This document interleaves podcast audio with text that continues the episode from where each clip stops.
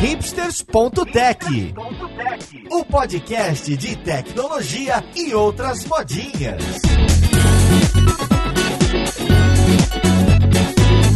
Olá, caríssimo ouvinte, seja muito bem-vindo a mais um episódio do seu podcast favorito. Meu nome é Paulo Silveira, esse aqui é o hipsters.tech e hoje a gente vai falar de tendências de tecnologia. Mais especificamente, a gente vai falar o que, que rolou no SXSW, que é esse evento gigante nos Estados Unidos, completamente relacionado com o que acontece de tendências, não só tecnólogas, não só tecnológicas, como também sociais. Então vamos lá pro podcast com quem que a gente vai conversar.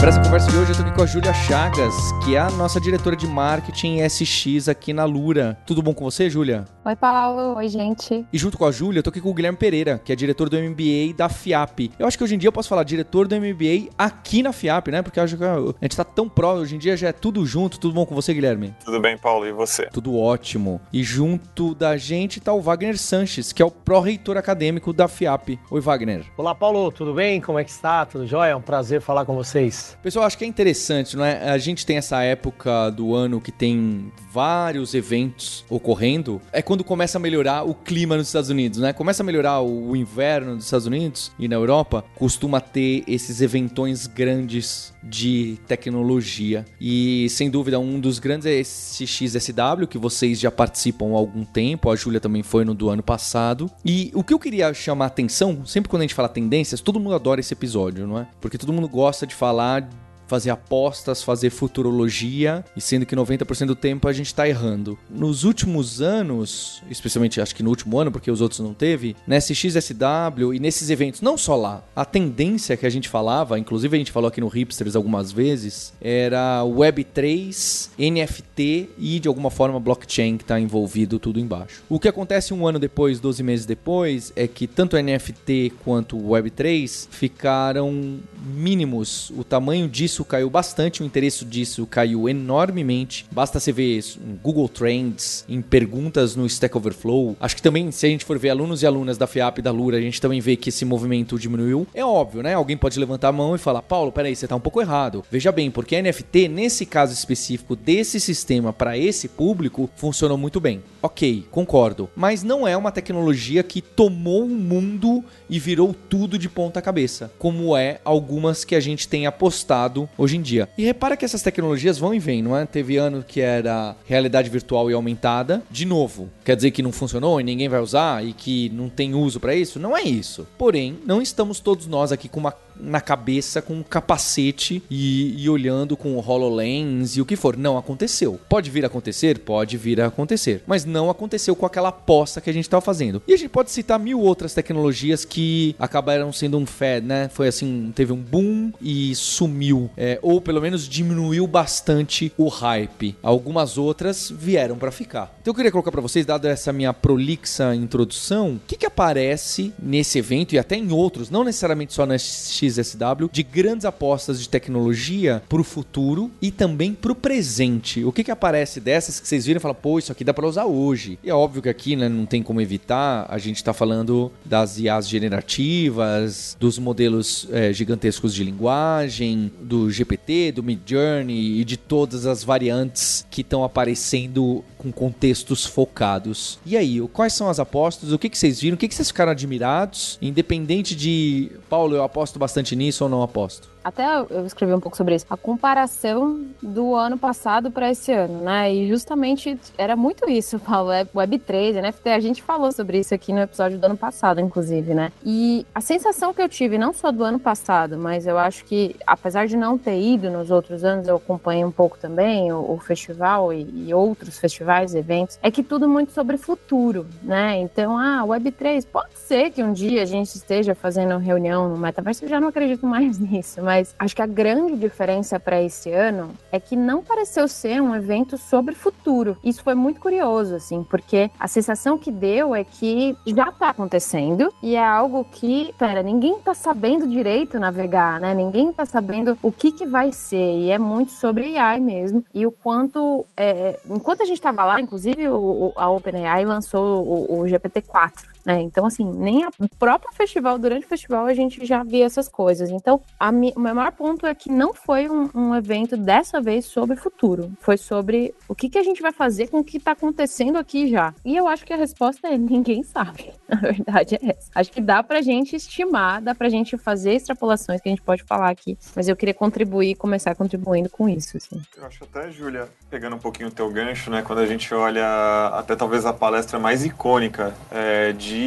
é, tendências né, de futuro, que é da é, a Amy Webb, né, ela faz tradicionalmente essa palestra no, no já há 16 anos, até ela é, resolveu colocar o foco mais no, no que está acontecendo perto do agora. E tentando até trazer uma, uma coisa do começo do, do evento, o evento ele, ele vai falando de alguns temas e, e vai se desdobrando, né? E uma das primeiras discussões que eu participei, ela foi do chefe futurista da Deloitte. E a reflexão dele foi: a, a gente conhece o hype cycle, né, o ciclo das hypes, né? Então, é, a hora que nasce uma tecnologia, ou como todo mundo superestima ela, ou como todo mundo olha até além do que ela tem capacidade de entregar de resultados, e que várias dessas tecnologias não passam desse vale da desilusão, né? E aí ele falou: bom, eu, eu simplifiquei e categorizo as tecnologias agora em, em, em três pedaços. Né? Uma é esse momento inicial, onde ela é uma hype, né? Então, uma trend hype. Um segundo momento, onde ela vira um toy, né? Um brinquedo. Então, as pessoas começam a brincar com aquilo e fala, meu, como é que eu uso o chat GPT aqui para resolver uma, uma receita do, de bolo? Como é que eu, eu, A gente começa a brincar com essas tecnologias, mas nem todas viram um tool, né, uma ferramenta, algo que a gente vai trazer para o nosso dia a dia. E, e, e aí o, o, grande ponto é a gente começa a falar dessas tecnologias quando elas têm pouca maturidade e muitas vezes a gente coloca muita carga, assim, né, pô, peraí, o NFT não, não entregou o que era esperado, é, mas quem criou a hype, né? E quem esperava de fato isso? Então essa para mim foi inclusive o primeiro dia de discussões sobre futuro. É, essa era um pouco da tonalidade. E, e, eu achei muito interessante também uma, uma, um segundo, uma segunda discussão, né? Do, de um pessoal, era do pessoal da Reddit, da NWO e da Pierre Fabre, que são três é, lugares que estão olhando para a tecnologia de uma forma diferente. É, e eles resolveram fazer uma experiência interessante de colocar todos os relatórios de tendências do, do que apareceram nesse nosso passado aí nos últimos 10 anos, eles colocaram em um banco de dados e começaram a rodar algumas clusterizações, entender alguns padrões dos relatórios, né? E Paulo, o que você falou apareceu ali na, nesse estudo um pouco mais quantitativo sobre o futuro. A gente está se afundando em tendências é, de várias formas e todo mundo hoje tem uma previsão de futuro para fazer. É, eu evitaria a gente tentar fazer a nossa aqui, né? Porque a gente sabe onde vai cair. Mas uma coisa que tem ficado mais importante primeiro, né, a gente precisa mudar um pouco esse mindset, né, de qualitativo, de olhar para o futuro e achar que eu quero entender qual vai ser a próxima onda, porque a gente tem medo de errar, né, e, e a hora que eu vou falar qual que é a próxima onda, eu vou falar de um jeito de assim, me, me salvando de daqui um ano alguém mostrar esse, esse áudio aqui, ó, oh, o Guilherme falou que era isso e não, não bateu, né, então eu já me protejo disso. E do outro lado, é, não são todos esses futuristas que usam estruturas de dados ou, ou é, insights, informações num formato mais quantitativo para fazer esse tipo de, de, de, previsão, entre aspas, né? Então, é, eu acho que a gente tem aí um, uma nova forma de olhar para tendências a partir do que a gente está vivendo aí com a revolução dos dados, da inteligência artificial. É, e eu acho que a gente, enquanto academia, eu acho que a gente tem que é, estar né, nesses eventos e trazer para os nossos alunos é, essas hypes, mesmo que de repente elas não aconteçam. É, é, importante o nosso aluno estar conectado com tudo isso. É, muitas dessas tecnologias, alguns anos atrás, nós trouxemos e eu me lembro muito bem de algumas aulas que eu fiz Magna, falando de, de drone, falando de criptomoeda, é, falando de, de, de, outras tecnologias que se concretizaram. Outras talvez não, mas academia né, é, é, é onde a gente pode prototipar, onde a gente pode errar. A gente tem essa vantagem, né, Wagner? Porque se a gente pega uma tecnologia muito da moda não provada e coloca em ambiente de ensino, que é o nosso caso aqui, o resultado é positivo também se você mostrar, olha, a gente pensou que esse é o cenário de uso, então tenta usar desse jeito. Se não se concretizar, a gente desenvolveu o espírito crítico, didática, projetos, colaboração e etc. Acho perfeito essa observação. E principalmente o desenvolvimento do mindset, porque a gente sabe, né, você colocou, quando a gente traz isso para uma discussão, para uma prototipação, o aluno obviamente vai ter que desenvolver, elaborar em cima daquilo e vai destravar outras tecnologias, outras soluções. Para academia, para mim, por exemplo, foi a primeira vez, o SXSW foi um parque de diversões. Então eu fui de palestras de interface é, computador-cérebro a palestras do carro voador da spin-off da Embraer. Então, poder trazer tudo isso, elaborar tudo isso e, e colaborar para os meus professores para que isso chegue aos alunos, cara, para nós é sensacional. E aí, então acho que você citou, o Wagner, alguns desses. Tudo bem, vai, não fiquem tímidos não. Por mais que eu tenha já lá no começo dado a bronca, o que que aparece disso de podem falar do carro voador, tá? Vocês estão liberados, também não se sintam pressionados não, pode, pode falar. falar de holograma, a gente fez nosso hologramas lá. Pode falar. Eu, eu vi esses vídeos de vocês fazendo os hologramas, eu falei assim, ai meu Deus, isso nunca vai dar certo. Foi o meu pensamento. Então, eu queria entender, o que, que apareceu lá já de protótipos ou tecnologias que parecem prontas para uso, se vai pegar, vai explodir, vai ter adesão, é outra coisa, né? Acho que é um exercício mais difícil. O que que aparece? Olha, eu acho que eu, eu vou contar uma experiência que eu tive, uma, eu acho que isso concretiza aí, e pra galera que tá ouvindo aí faz muito sentido. É, eu fui num, num espaço aberto, onde, enfim, localizei no aplicativo. Imagine um gramado muito grande com cadeiras, é, aquelas cadeiras de campo, uma grande concha acústica impressa numa impressora 3D e prestes para iniciar um show. Entra a banda, aquilo começa um, um, som, cara, sensacional. E aí a gente começa a testar um, um aplicativo de realidade aumentada, onde as imagens projetadas por esse aplicativo foram criadas por uma inteligência artificial que ouviu a conversa da robô Sofia com uma artista plástica falando sobre a questão climática. E ela interpretou todas aquelas catástrofes climáticas e transformou tudo isso numa grande realidade aumentada que interagia, quando você olhava no aplicativo, ela interagia com o ambiente, com a banda e inclusive com a música. Né? Então aqui eu estou trazendo várias tecnologias que se fundiram para criar uma grande experiência que para mim foi inesquecível. Então eu lembro é, dela como se fosse hoje, agora, né? Na minha mente isso está muito claro. Então, várias tecnologias ali sendo aplicadas de forma a criar uma grande experiência. Para mim, uma que marcou foi a a palestra do, do CEO da StrangeWorks, que é de computação quântica, e aí o tema super buzzwords, né? Era computação quântica com inteligência artificial, né? Por que, que você deveria estar tá prestando atenção nisso, assim, bem sensacionalista, digamos assim. E aí na entrada eles já deram uma revistinha, O Gato de Schrödinger, e toda ilustrada, um artigo, uma das da, dos resumos da palestra que aconteceu naquele momento. Tinha um quiz no final que você era sobre perguntas de computação que você conseguia responder, ganhar prêmios até. E aí a palestra, assim, foi legal, foi sobre, né, o que é AI, o que é computação quântica, como elas poderiam se juntar ali, né, e ele até brinca, assim, de que se a gente criar um computador quântico com AI, vai ser provavelmente a última coisa que a gente vai criar, porque todo o resto é o próprio computador que vai criar. E foi muito legal. Mas o que foi surpreendente mesmo é que, no final da palestra, o palestrante falou, então, toda essa apresentação, incluindo os slides, incluindo o texto, incluindo a revista que vocês estão vendo foi tudo criado com AI. E ele fez, eles fizeram uma revista que tinha umas 5, 6 páginas, inclusive o quiz. E a imagem da revista foi feito com AI, Midjourney, ChatGPT, e o texto da palestra também, os slides também. E ele terminou falando assim: "Eu nunca mais faço um slide na minha vida". Então, isso eu achei bem legal assim. O tema era, claro, um pouco ali buzzwords, né? Não tem computador quântico com AI ainda, mas ali foi uma aplicação muito prática, assim, do quanto a inteligência artificial já é capaz. Ah, e como que ele fez isso, né? Até para também soar bem natural, né? Ele alimentou o chat GPT com o blog dele. Ele tinha um blog que ele escrevia há bastante tempo, então ele foi dando os conteúdos e a partir, ó, agora escreva um texto como se parecesse eu. E aí foi o que ele fez. Então, isso eu achei bem legal, assim, porque é isso, acho que mostra a potência que tem, né? O quanto de tempo você economiza em criar uma apresentação, uma palestra, uma revista que seja.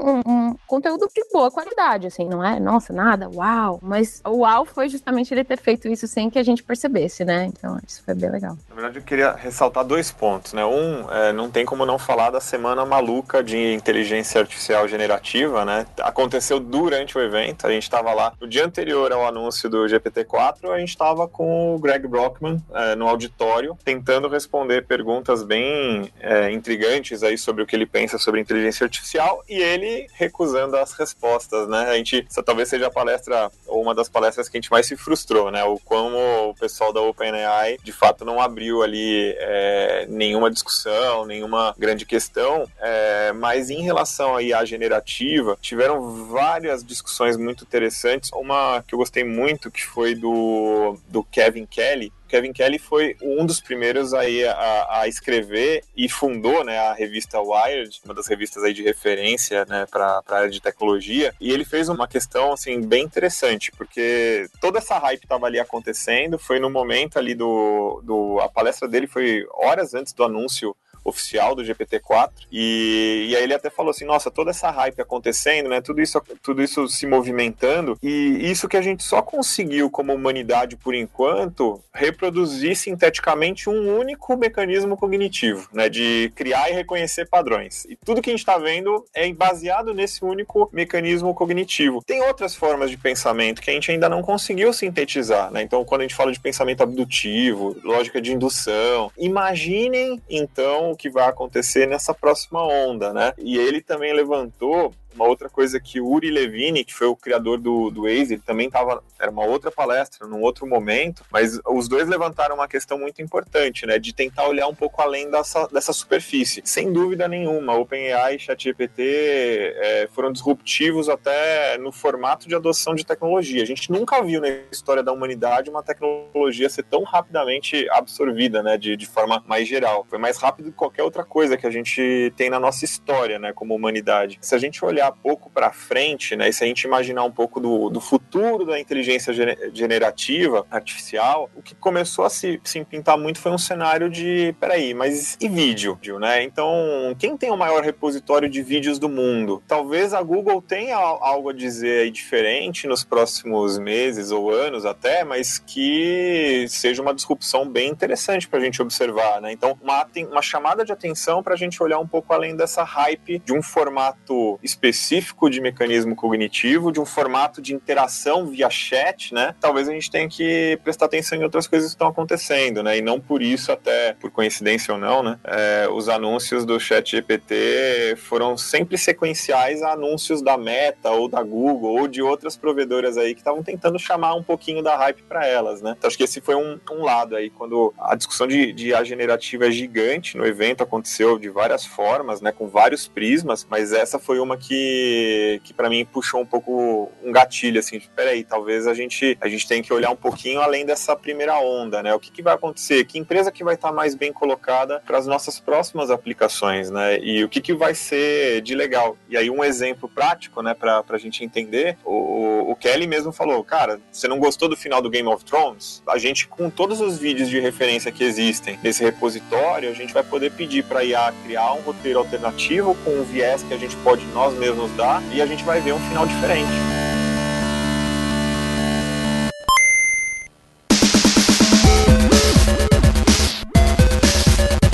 eu queria pegar o exemplo de cada um de vocês. Eu, eu vou, ser, vou, fazer o papel então que eu fiz na introdução, tá bem? Então o Wagner falou do show com realidade aumentada, a Júlia falou da palestra gerada pro IA e você falou do Game of Thrones customizado. Eu vejo com ceticismo os três casos. Um exemplo é o do show que o, o Wagner coloca. Recentemente em São Paulo teve o show lá do Coldplay, né? A minha ignorância musical não permite saber uma única música do Coldplay, né? Mas enfim, é tanta gente que eu vi, eu vi no Instagram amigos e amigas indo, e o que eles fizeram lá é tinha uma pulseira, né? Tinha uma pulseira, vocês devem ter visto isso. Tinha uma pulseira que em determinado momento da música ou alguma coisa acendia, acendia parcialmente de um grupo, depois de uma área, depois de outro setor. Então fazia todo um jogo de luzes com os braços das pessoas, não é? E diferente do AR VR que você precisa do seu celular parar e tá olhando para ele, essa interação das coisas com o som e com a música aconteceram com um aparelho que deve ter custado um real cada um, né? Aquela fitinha Bluetooth e tal. O, o que eu tô colocando é às vezes eu acho que essas tendências de tecnologia, o showcase é gimmick e não vai pegar. Não vai ser assim que vai ser utilizado. O exemplo da Júlia, se você for pegar bem como ela contou a história, ela falou assim: "Ah, teve uma palestra lá, que não sei o quê,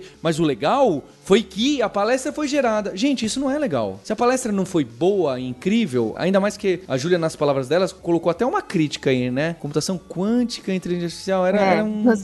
Era mais chamativo do que. Ah, e a palestra fica só legal por causa da tecnologia. Ah, mas, é, mas ela foi gerada. Eu preferiria ter ido numa palestra boa, que foi gerada por humano, do que numa média que foi gerada pela máquina, sabe? E os. É, acho que é, é, eu tô fazendo o, o advogado aqui, tá? Eu quero justo gerar esse embate. E o exemplo do Guilherme, que é um exemplo que aparece muito, que as pessoas colocam, né? Agora você vai poder ter o final do Last of Us, diferente daquele. Não vou contar que tem gente que vai tomar spoiler, né? Tem gente que nem jogou videogame. É, e aí você vai poder customizar e fazer e assistir o seu. Gente, qual é a graça de você assistir um episódio do Game of Thrones que só você conhece, que é o final que só você tem? Não há um mecanismo social, cultural, do impacto autoral de um conteúdo de uma pessoa, você ter o comentário em grupo. Esse tipo de cenário, pra mim, não vai acontecer. Ninguém quer assistir um filme que só essa pessoa viu. O que pode acontecer é uma batalha, vamos gerar vários fins e ver quem ganha. Acredito que haverá mecanismos assim. Mas o, o que eu quero dizer justo é que nesses três exemplos que vocês me trouxeram, eu vejo com ceticismo esse próprio caso de uso. Eu acredito que são aplicações de referência, mas não que, aliás, eu realmente não acredito que nenhum dos casos serão usados dessa forma por vários, tá? É chute, foi chute. Pode ser que daqui a seis meses vocês olhem, Paulo, lembra que você falou aquilo no podcast, ó, dançou, hein? Errou redondamente. Mas a minha provocação é justo essa, de quando a gente tá nesses limites da fronteira da tecnologia, a gente é facilmente, ainda mais nós apaixonados, né? É muito fácil a gente se apaixonar pela tecnologia e falar, será mesmo que eu vou querer ver o meu episódio de Game of Thrones? Eu não quero ver o meu. Eu não assisti Game of Thrones, também tem esse problema. Mas, enfim, é esse ponto que eu queria amarrar, amarrar todas as coisas, né? Eu acho que é uma crítica válida. Eu gosto né, dessa provocação e acho que faz a gente pensar né, sobre algumas coisas. Um pedaço eu, eu até acho que voltaria na primeira fala, né? É, a gente precisa separar o que é tendência, o que, que é brinquedo, né? O que, que é o toy, Isso, o que é o futuro. Perfeito. Essa reflexão que você fez, ela mostra assim que várias dessas coisas estão no toy. Putz, legal, posso fazer isso, né? Posso fazer aquilo. Legal. E aí hoje, né? O que, que, o que, que a gente tem é, de factual acontecendo? Cara, é, se a gente olhar para o GitHub e o Copilot do, do GitHub, 56% é, de tempo reduzido em várias das tarefas que vários programadores estão fazendo usando essa tecnologia. É, não por isso a própria Microsoft lança agora seu copiloto, né? Então, putz, isso tem impacto? Tem, tem um impacto agora e que talvez num, num próxima, numa próxima etapa, um roteirista, um, que, é, que é um outro dado interessante, né? Se a gente pegar o trabalho de UX Writer né, e de roteiristas, eles estão falando que essas tecnologias hoje, no- do jeito que elas já estão, estão reduzindo aí tempo de trabalho mais manual em, em pelo menos 36%, né? Então, são vários dados interessantes que mostram a aplicação no hoje. A aplicação hoje, ela não entrega tudo isso que ela promete e talvez nem entregue no jeito que a gente está pensando. Se gente olhar para trás, né, e, e a gente é, olhar as tendências todas de dados, né, olhar as tendências de 10 anos atrás e olhar o que aconteceu hoje, olha lá carro autônomo, né? Pô, a gente ia viver em cidades sem trânsito, a gente ia viver, a gente já tá vivendo já em cidades que, que são bem diferentes do que a gente sair hoje para Carro São Paulo. voador, né? Carro Estamos voador. esperando até hoje. Mas se a gente.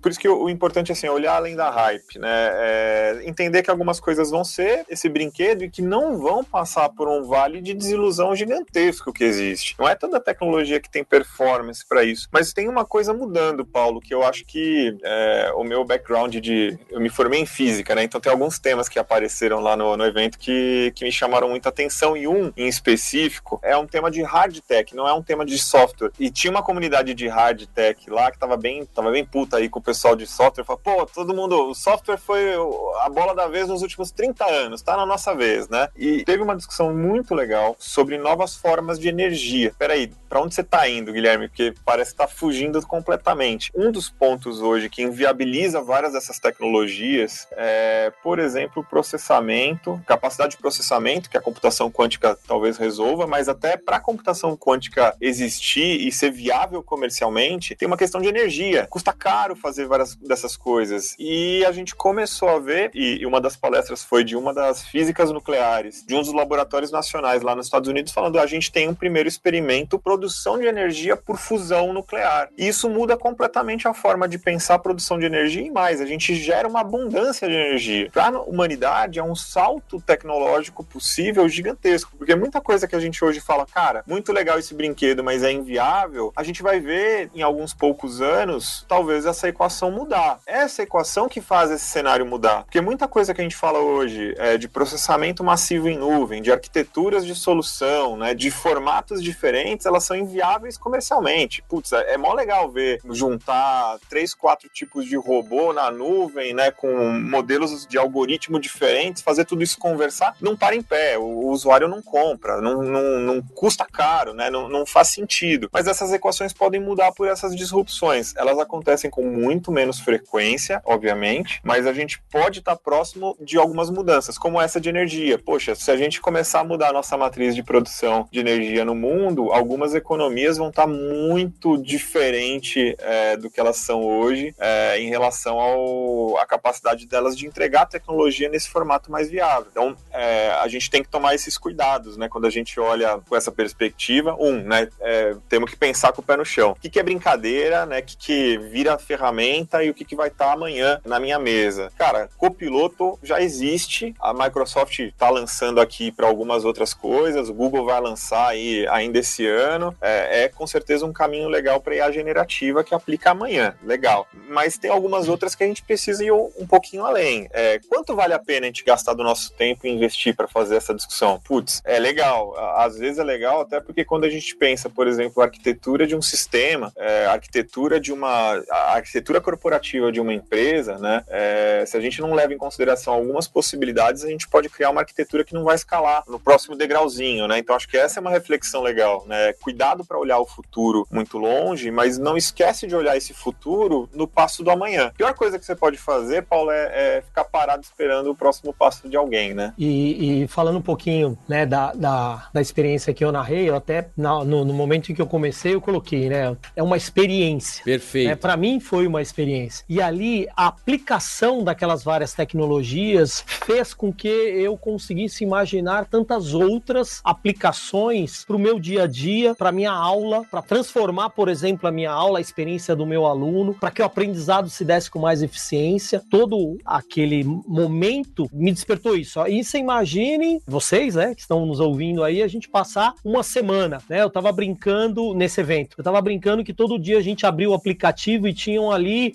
um dia eu rolei a quantidade de assuntos, de workshops e tudo mais, tinham quase 300 pra gente administrar das 9 da manhã às 5, 6 da tarde. Cara, aquilo para mim, como eu falei, um playground, é uma coisa sensacional. Eu, por exemplo, com a minha formação, eu escolhi uma palestra que mostrou a primeira, uma das primeiras interface computador é, cérebro usando como canal vasos sanguíneos. Isso foi feito nos Estados Unidos num hospital em 2022. Eles estavam relatando lá é, o avanço né, dessa manobra para pessoas com paralisia total. Então, ao invés de é, fazer uma cirurgia invasiva e colocar os eletrodos dentro da cabeça, eles colocavam pelos vasos sanguíneos. Então, assim, cara, e aí você vai para cyber. Então, ver o Homem de Ferro, por exemplo, investindo em soluções com pessoas. É, é, Homem de Ferro, eu tô brincando, tá, pessoal? Era o artista que estava lá, óbvio, Dow Jr. Então, ele investindo numa empresa para auxiliar pessoas comuns a se protegerem de invasões cibernéticas no celular, cara, é sensacional. Então, o, voltando um pouquinho pro evento, né? O evento traz um leque, eu trouxe aqui cyber, trouxe realidade, trouxe eh, engenharia biomédica e tantas outras. Então, acho que o, o, a grande experiência aí do evento é justamente isso: é você sair diferente. E eu saí, eu saí reposicionado, eu saí reposicionado pro novo, pro arriscar mais, para analisar tecnologia, para trazer para os meus alunos, para compartilhar com os meus professores. E de novo, né, Wagner, aquela observação que você fez, a gente que trabalha com educação temos vantagens aqui. A gente, a gente, o, o, dependendo do erro, é,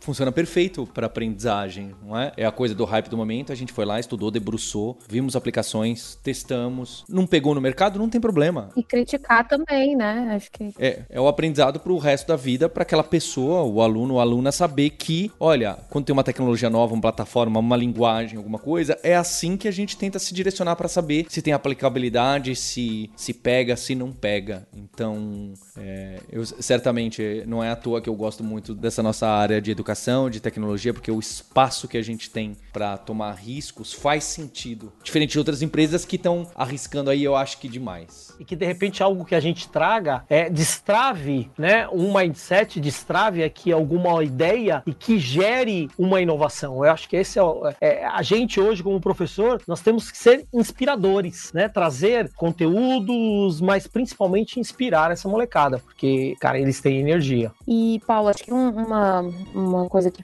fica também é, acho que a gente estava até falando sobre isso, né? Tem, acho que um certo medo até, né, do quanto, esse papo é antigo, né, do quanto a AI vai tomar nosso trabalho e coisas assim, né? E, e até essa questão da palestra, né? E eu acho que o bom trabalho, aquele feijão com arroz, em algumas áreas é possível sim, que a AI substitua. O ponto é, né, é um avanço tecnológico. A gente não vai conseguir e nem quer, né? A gente não quer frear isso. Então, como que você, né, que também tá ouvindo, talvez seja em código, seja em texto, seja em redes sociais, né, é, pense, putz, será que meu trabalho tá ameaçado? Eu acho que sentir esse medo, né, e não fazer nada e falar, não, não vou nem mexer com isso aí para não, não ficar sabendo ou, ou, por medo, é o pior caminho. O que a gente precisa fazer é quais as possibilidades que essa tecnologia traz pra gente de automatizar, principalmente automatizar o trabalho, né, e, e desbloquear pensamentos, desbloquear linhas de raciocínio que talvez você não pensaria, juntar coisas, é, te ajudar em algo operacional para que ao outro lado, o criativo, o humano, de relacionamento, você possa fazer melhor, né? Então, acho que a gente sai também com isso. A inteligência artificial, ela vai ajudar muito e, e vão surgir novas profissões. Já estão falando, inclusive, de engenheiro de prompt. Porque é isso, você tem que saber perguntar, você tem que saber que pergunta que você faz, como que você refina, como que você pede para ele revisar seu código, como você pede para ele melhorar esse texto, essa apresentação. Então, é você ser fluente em, em, em computador, né? Assim, falar a linguagem mesmo de computador, não do ponto de vista da linguagem de computação, é de você conversar com ele da melhor forma, de que ele te traga os inputs que você precisa para fazer ainda melhor o seu trabalho. Então, acho que isso está muito claro que isso vai acontecer. Então, só se adiantem e saibam como conversar e como tirar o melhor disso mesmo, né? O que o Guilherme está falando do Copilot com Microsoft é bem interessante, inclusive. Ele tem a demonstração que você pega uma planilha com vários números, várias, várias linhas e células e colunas e com informação financeira, por exemplo, e você pergunta quais os produtos mais rentáveis, com base em três, quatro variáveis. E ele te traz a planilha ali. Então é, é bem impressionante. Isso eu acho que está muito, muito próximo de já ir para o ar. A hora que, que a gente é, precisa dessa fluência né, na, na tecnologia, e eu concordo, o outro lado se valoriza muito também. Porque se a gente tiver se a gente não tiver pessoas que entendam e fale bem a língua dos humanos, né, entender é, comportamento, entender as pessoas, os usuários, né, os clientes, a gente está colocando a tecnologia na frente dos problemas, né? A, a equação está invertida. O que, que, vem primeiro, né? Problemas ou tecnologias? E, e até pelo ritmo de desenvolvimento que a gente está é, ser tão exponencial, hoje a gente está vendo o ritmo de transformação de tecnologia ser muito mais rápido do que o próprio ritmo de transformação humano. É, e se a gente for até pro lado de empresa, né, com que frequência as empresas se transformam? Então olha que loucura, né? A gente tem um ritmo exponencial de novas tecnologias ficando disponíveis, que a gente precisa colocar ali no se é tendência, se é brinquedo, se vai virar ferramenta. A gente tem uma mudança e, e olhem para cada um de vocês, né? Se olhem internamente, né? É, quanto, quanto que eu me esforço para transformar? Com que frequência eu me transformo, né? Um pouquinho todo dia, mas e as disrupções, como é que elas acontecem? E nas empresas, né? Então, você tem ritmos completamente diferentes. Por isso que esse trabalho de, de olhar para o futuro, ele é reflexivo, né? E, e de como a gente traz para a nossa realidade. Acho que as principais transformações, elas vêm muito disso, né? Da gente ter um insight e de como a gente traz esse insight para o hoje, para o agora, para o impacto, para o resultado, né? Essa é a definição de inovação, inclusive, né? Aquilo que gera impacto e resultado, porque senão tudo o resto é, é criatividade. É importante fazer, é, faz parte do processo de inovar, mas só é inovação aquilo que gera resultado, né? E uma coisa que me impactou muito é o evento, que foi a primeira vez que eu fui, eu senti muito a tecnologia como uma grande ferramenta impulsionador, impulsionadora de diversidade, de inclusão, é, de projetos sustentáveis. Então isso para mim ficou muito claro. Na maioria dos debates, eu assisti workshops, enfim, assisti muitos, todos tocavam estavam nesse ponto. E, e a tecnologia com, a, com uma alavanca disso tudo, né? Para impulsionar, para nos. É, é, é, até para que a gente mude e para que a gente é, comece a enxergar o mundo de uma outra forma. Então, isso para mim também foi muito forte, né? Como a tecnologia pode ser um grande atalho para a gente mudar mindsets, para a gente é, descobrir soluções que tornem esse nosso mundão mais justo, mais sustentável e mais inclusivo. Foi um ponto bastante importante lá para mim também. Bem, acho que sem dúvida um dos um dos pontos altos são todas as discussões geradas em cima das IAs generativas, não é? Seja de imagem, texto ou do que ou música ou vídeo ou o que for vir aí pela frente. E aí isso cruza com temas que eu Wagner citou, de, de diversidade, de inclusão, de não reforçar ainda mais os, os preconceitos e faltas de privilégios que a gente enfrenta. E também traz outros, né? Traz outros debates éticos em relação a copyright, ao uso, à massificação de uma ferramenta que pode sim gerar de alguma forma um rearranjo social e de empregos no curto ou até curtíssimo prazo. Então eu imagino que esses pontos apareçam com alguma frequência, alguns, alguns sem muito muita resposta, mais perguntas do que resposta. Como que apareceu isso durante o, o evento? Eu lembrei de uma, uma das últimas que a gente viu até, né, Gui, sobre privacidade de dados. O Gui vai me ajudar aqui com o nome da pessoa que fez a palestra. É, inclusive, acho que ela trabalhou na Cambridge Analytica, que ela falava o quanto a, a privacidade de dados, né, cada vez vai ser mais importante e o quanto a gente talvez pode começar a pensar em uma, em uma inversão, né, de que, poxa, por que talvez você não pode cobrar pelos seus dados? Dados, né? É uma ideia meio maluca, mas de tipo, tudo que a gente faz deixa um rastro, gera um dado, gera insight e gera uma monetização para as empresas. E se você fosse remunerado por isso, cada vez que, que você que seus dados fossem usados e você tivesse de acordo com isso, né? Pode ser uma revolução é,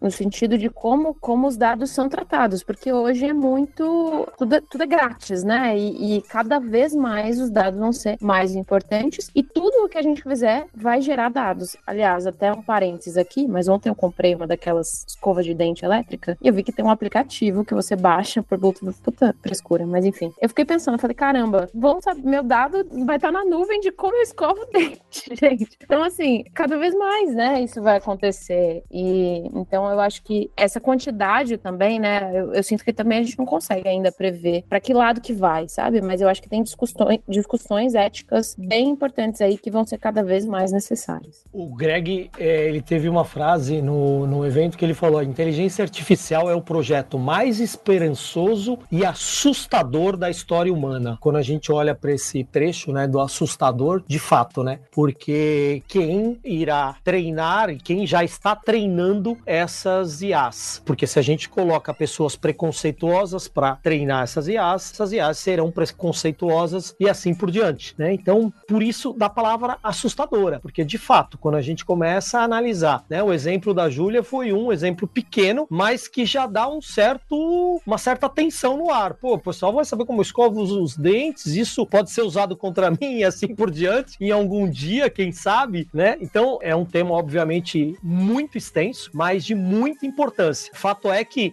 Aqui no Brasil, a gente participou esses algum tempo atrás aqui até de, um, é, de uma certa discussão da própria é, é, regulamentação do ponto de vista do Estado em relação ao uso das IAs. E isso deveria existir, de fato, uma discussão mundial da, da aplicação e principalmente do treinamento dessas inteligências artificiais para que a gente não tenha é, é, é, aí soluções que façam o nosso mundo piorar ainda mais. A gente precisa de soluções para um mundo melhor. Trazendo até o Júlia, para te ajudar, era a Brittany Kaiser. Ela foi a whistleblower do caso da Cambridge Analytica, né? Ela estava lá falando um pouco desse empoderamento, né, em relação a, a, você tomar conta dos seus dados. Mas até entre nós aqui, só entre nós, é, quem de vocês lê termos e condições ali de todos os aplicativos, de todos os softwares que a gente instalou, né? Alguns de nós não, não todos, né? E a gente está dando acesso ali a, a, a uma série de informações, às vezes até sensores que estão no nosso nosso celular que a gente não dá para o nosso marido, para nossa esposa, né? Que a gente não dá para a pessoa que a gente talvez tenha a maior intimidade possível, né? E a gente está dando para várias das empresas de tecnologia que estão trabalhando com esses dados, algumas de forma mais transparente, outras nem tanto. Então essa era uma, uma das, das grandes questões. A gente vive a, a era da inteligência artificial baseada em dados. E, e em que nível, né? Em que, é, com que responsabilidade a gente tem essa confiança digital. Uh, muitas vezes a gente só passa pelo ok, né, e, e, e esquece de olhar e a gente não, não, não tá se preocupando e a gente joga muito para idoneidade da, da empresa, né? Ah, putz, eu confio na empresa tal, eu confio na FIAP, eu confio na Lura, eu sei que eles não vão fazer nada comigo, ok, né? Tudo passa. Esse é um lado. Acho que um outro lado da, da discussão é em relação ao direito autoral, né? É a, a, propriedade intelectual, por exemplo, quando eu uso um copiloto, né? Quando eu uso um sócio IA para fazer alguma coisa para mim ou comigo. De quem que é a propriedade intelectual, né? A IA, ela é criativa, ela constrói alguma coisa que poderia é, depois ser discutida aí a propriedade industrial disso, né? E essa, essa é uma discussão bem interessante, é uma discussão, então tá ali no nível, no nível ainda de questões humanas que a gente precisa resolver. Ninguém chegou numa equação mágica ainda que solucione tudo, mas é uma questão bastante interessante, né, da gente entender. A IA é criativa, a IA é, ela começa a assumir padrões de resultados que são propriamente humanos ou não, um lado super criativo da discussão, mas que não tem uma resolução né, de, de curto prazo. A gente tem várias opiniões, né? Tem opiniões, por exemplo, de, de pessoas que vão falar assim que a gente tem que viver num mundo mais regulado para a gente ter essa segurança e transparência, e pessoas falando exatamente o oposto simétrico. Falar, cara, não tem que ter nada, as pessoas só, só tem que estar tá cientes de que você está entrando nesse ambiente que pode ter tudo isso. E a gente, óbvio, como educador, tem que pensar como a gente vai ajudar a desenvolver essas futuras gerações, as gerações atuais, né, de, de pessoas que estão lidando com a tecnologia que precisam ter algum nível de responsabilidade. Então, acho que quando, quando esse tema entrou no evento, né, é, ele é um tema bem amplo, é, é uma das discussões talvez mais amplas aí que, que aconteceu ali no evento,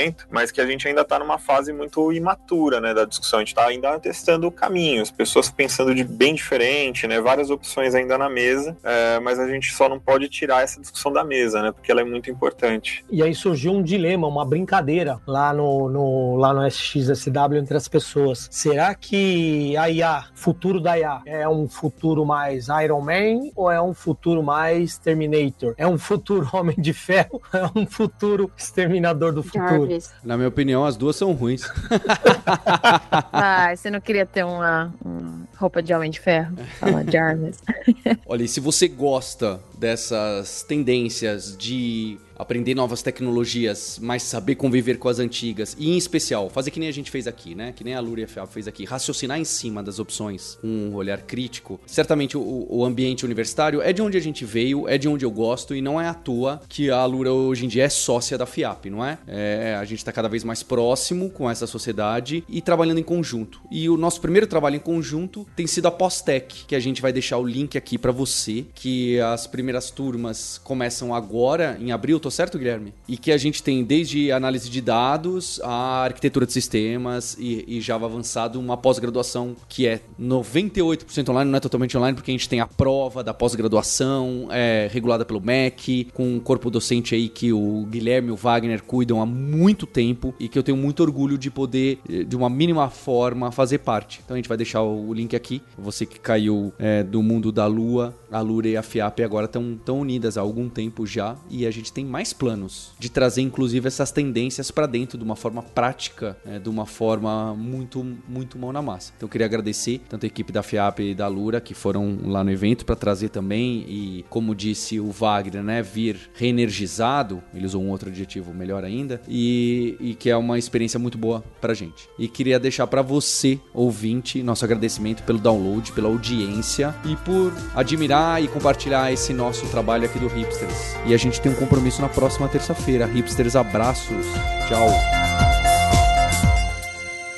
Se você realmente gosta de entender o que está por trás da tecnologia, o que está por trás dos fenômenos que a gente estuda, você realmente deve fazer parte do Alura Verso. Então, vem fazer parte dessa comunidade de nerds, hipsters e devs que tem paixão por tecnologia. Para unir essa comunidade, eu mantenho uma newsletter que eu escrevo toda semana lá em alura.com.br barra imersão, totalmente gratuita, e eu trago diversas reflexões sobre esse mercado de trabalho, sobre o profissional em ter essa questão de especialização versus generalização, que a gente trata também muito na Alura, nos podcasts e todo o universo que a Alura está por trás e está construindo de conteúdo gratuito para a comunidade de tecnologia. Vai lá se inscrever em alura.com.br barra imersão. Estou esperando você.